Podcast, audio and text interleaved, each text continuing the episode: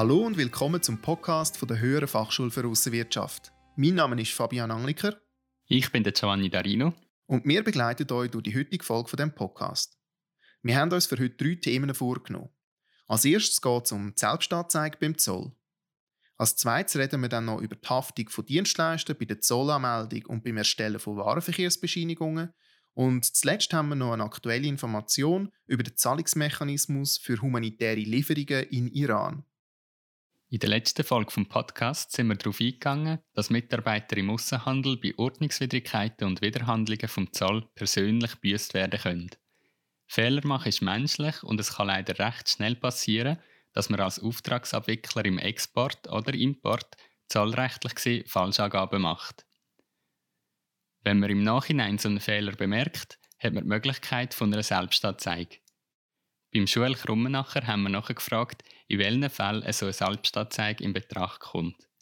Er schafft als Zollspezialist im Bereich Export Services bei der Wörth Logistics AG und kann als Zollfachmann mit mehreren Jahren Berufserfahrung beim Zoll aus erster Hand über das Thema berichten. Eine Selbstanzeige sollte man vor allem dann machen, wenn man Falschangaben gegenüber dem Zoll gemacht hat. Folgende Bereiche könnten da betroffen sein. Das wären Zollabgaben, Ursprung, Mehrwertsteuer, nicht zollrechtlicher Erlass oder zum Beispiel Statistik. Der Herr Krummenacher hat uns dazu drei Fallbeispiele mitgebracht. Im ersten Fall geht es um einen Import. In dem Fall sind sie eine Schweizer Firma, sie importieren Ware aus dem italienischen Raum und jetzt bei der formellen Kontrolle der Zollbeleg stellen sie fest, die Ware ist in einer falschen Zolltarifnummer veranlagt worden. In einer Zolltarifnummer, wo weniger Zoll zahlt als die eigentlich richtige. Und dadurch ist jetzt äh, Zollschulden zusätzlich von 2000 Franken entstanden. Und so einen Fall müssten Sie unbedingt bei der Zollverwaltung anmelden. Solange man innerhalb der Frist von 30 Tagen ab Ausstellung der EVV einen Fehler bemerkt, kann man eine Beschwerde einreichen und eine Änderung verlangen. Wie man in dem Fall genau muss vorgehen muss, haben wir in unserer Podcast-Folge vom Dezember 2019 besprochen. Herr Krummenacher, wo liegt der Unterschied zwischen so einer Beschwerde innerhalb der Beschwerdefrist und einer Meldung nach Ablauf dieser Frist? Die 30-tägige Beschwerdefrist hat keinen direkten Einfluss, wenn man gegenüber dem Zoll eine Zollschuld hat. Anders würde es aussehen, wenn man durch eine Falschverzollung zu viel Zoll an Zoll gezahlt hat. Dann wären die 30 Tage relevant. Wer muss denn in dem Fall jetzt die Selbstanzeige machen? Die Selbstanzeige macht im Normalfall der Zollanmelder oder der Importeur. Ob Mitarbeiter oder Vorgesetzter spielt keine Rolle. Kommen wir zum nächsten Beispiel. Im nächsten Beispiel sind Sie eine Schweizer Firma, die Lackfarben für die Autoindustrie herstellt. Die Sie mit präferentiellem Ursprung Schweiz in die EU exportieren. Ein wichtiger Lieferant teilt Ihnen jetzt mit, dass eine von der gelieferten Hauptkomponenten zu Unrecht mit präferentiellem Ursprung geliefert worden ist. Die Änderung hat so einen grossen Einfluss auf Ihre Kalkulation, dass Ihre Ursprungskalkulation jetzt neu negativ ausfällt. Also, dass Sie keinen präferentiellen Ursprung Schweiz mehr haben im Verkehr mit der EU. In dem Fall müssen Sie unbedingt den Empfänger in der EU informieren, dass man dann dort bei den Zollbehörden so schnell wie möglich eine Selbstanzeige einreichen kann. Und wie sieht es denn mit uns als Importeur aus? Wir hätten dann ja eventuell auch Zoll hinterzogen.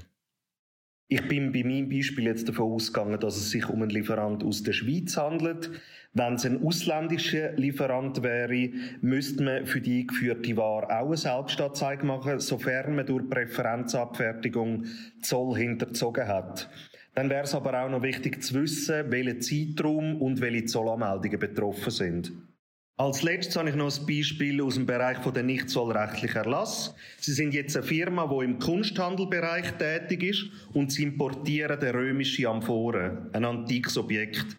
Bei der Einfuhr geht vergessen, dass man das als Kulturgut muss anmelden muss. Auch da müssen wir nachträglich mit dem bearbeitenden Zollamt Kontakt aufnehmen, um das richtigzustellen. In unserer Podcast-Folge vom Februar haben wir über das Thema Zollwiderhandlungen und Ordnungswidrigkeiten geredet. Dort sind wir zum Schluss gekommen, dass der Mitarbeiter für seine Vergehen persönlich belangt werden kann. Wie sieht jetzt das bei diesen drei Beispielen aus? Ja, das ist so. Der Mitarbeiter haftet unter Umständen auch privat. Bei kleineren Vergehen hat das aber in den wenigsten Fällen Einfluss. Zudem hat der Selbstanzeige in den meisten Fällen eine strafmildernde Wirkung. Anders sieht es natürlich bei schweren Vergehen, Wiederholungsfällen und gewissen nicht zollrechtlichen Erlass aus.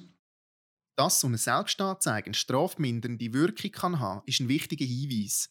Der Artikel 13 vom Bundesgesetz über das Verwaltungsstrafrecht umschreibt das ebenfalls. Herr Krummenacher, häufig ist man unsicher, ob man wegen so einem Fehler auf den Zoll zugehen soll oder eher nicht. Was empfehlen Sie in der Beratung in solchen Fällen? Für eine Firma wird es sowieso eher unangenehm, wenn sie versucht, eine Angelegenheit zu verschleiern und das der Zoll aufdeckt. Wenn eine Firma aber aus eigenem Antrieb auf den Zoll zugeht und den Missstand offenlegt, hat das eher einen vertrauensstärkenden Effekt. Bei unsicheren Fällen empfehle ich lieber einmal zu viel als einmal zu wenig mit dem Schweizer Zoll Kontakt aufzunehmen. Vor allem bei grenzüberschreitenden Angelegenheiten kann es gut sein, dass die ausländische Behörde Informationen an den Schweizer Zoll weiterleitet. Das heißt also, dass ausländische Behörden bei Verdachtsfällen auf den Schweizer Zoll können zugehen und dann der abklärende Massnahmen in die Wege leitet. Mit welchen Konsequenzen müssen wir dann in so einem Fall rechnen? Das kommt immer sehr auf den vorliegenden Fall drauf an. Bei üblichen Erstfällen, wie zum Beispiel an einer Falschverzollung, wird bei Selbstanzeigen oft von einer Strafe abgesehen. Anders sieht es aber bei Wiederholungsfällen und starken Verstößen aus. Dort muss mit weiteren Schritten gerechnet werden. Wie ist denn der Ablauf, wenn man sich dazu entschließt, so eine Selbstanzeige zu machen? Das läuft normalerweise in drei Phasen ab. Wir haben zuerst das Einreichen von der schriftlichen Selbstanzeige bei der zuständigen Zollstelle. Das sollte so schnell wie möglich gemacht werden. Dann als nächstes Aufbereiten von den Daten. Und je nach Fall kann das von Tagen bis Monaten dauern. Zum Schluss kommt dann der Abschluss von der Selbstanzeige und das kann zum Beispiel in Form von einer Nachverzollung sein. Und wie geht es nach der Selbstanzeige weiter? Muss man mit weiteren Konsequenzen rechnen? Es kann gut sein, dass nach dem Abschluss keine weiteren Schritte eingeleitet werden. Wenn aber der Zoll schon während dem Bearbeiten von der Selbstanzeige merkt, dass die Firma noch andere Probleme hat, kann es gut sein, dass nachträglich eine breitere Zollprüfung bei der Firma angesetzt wird. Zollwiderhandlungen können auch nachträglich noch verfolgt werden. Wie weit zurück läuft die Verfolgungsverjährung? Im Regelfall sind das drei Jahre in der EU und fünf Jahre in der Schweiz. Vielen Dank an Joel Krummenacher für die ausführlichen Informationen. Seine Kontaktadresse und einen Link zu der Wirt Logistics AG findet ihr wie immer in der Podcast-Beschreibung. Fehler machen ist menschlich und Fehler können auch externen Dienstleistern passieren. Gerade KMUs beauftragen ab und zu beispielsweise Spediteure damit, für ihre Sendungen Zollanmeldungen vorzunehmen oder Warenverkehrsbescheinigungen auszustellen. Wir sind darum der Frage wer dafür haftet, wenn sich bei diesen Arbeiten Fehler einschleichen. Betreffend der Zollanmeldungen stellt sich als erstes die Frage, wer denn eigentlich die Ware, die in die Schweiz importiert oder aus der Schweiz exportiert wird, im Zoll muss zuführen, weil das gleichzeitig die Person ist, die die Zollanmeldung muss vornehmen muss, wie man im Artikel 24 vom Zollgesetz nachlesen kann. Im Artikel 21 steht, dass wer die Ware ins Zollgebiet ein- oder ausführt bzw. ein- oder ausführen lässt, sie auch der zuständigen Zollstelle muss zuführen Geht man dann in der Zollverordnung nachlesen, werden im Artikel 75 als zuführungspflichtige Personen namentlich die Warenführer, die mit der Zuführung beauftragte Person, der Importeur, der Empfänger, der Versender und der Auftraggeber genannt. Grundsätzlich darf also jede von den genannten Parteien Zollanmeldung vornehmen. Wer alles für die Zollschuld solidarisch haftet, wird im Artikel 70 vom Zollgesetz genauso allgemein gehalten. Allerdings wird im vierten Absatz die Person, die das als Dienstleistung anbietet, in Schutz genommen. Der Absatz zeigt nämlich aus, dass die Person, die die Zollanmeldung gewerbsmäßig ausstellt, nicht solidarisch haftet, sofern die Zollanmeldung über das ZAZ-Konto vom Importeur läuft, bzw. wenn eine Zollschuld im Nachhinein aufgrund von einer Nachbezugsverfügung nach dem Verwaltungsstrafrecht anfällt und der, der die Zollanmeldung gewerbsmäßig ausgestellt hat, kein Verschulden trifft. Das verdeutlicht, dass der Importeur bzw. der Exporteur für Zollanmeldungen haftbar gemacht wird und es darum wichtig ist, alle EVVs genauestens zu prüfen und bei Unstimmigkeiten ändern zu lassen. Haftbar ist in dem Fall also der Importeur respektive der Exporteur, nicht der Dienstleister. Und wie ist es bei den Warenverkehrsbescheinigungen? Unternehmen, die den Status als ermächtigter Ausführer nicht haben, müssen eine Warenverkehrsbescheinigung ausstellen, damit die Ware präferenzbegünstigt im Empfängerland kann importiert werden Soll sie hingegen den Dienstleister, also zum Beispiel einen Spediteur, ausstellen, wird er vom Exporteur die Vollmacht dafür verlangen. Die Formulare für solche Vollmachten sind auf der Seite der Eidgenössischen Zollverwaltung zu finden und verlinken wir euch in der Podcast-Beschreibung.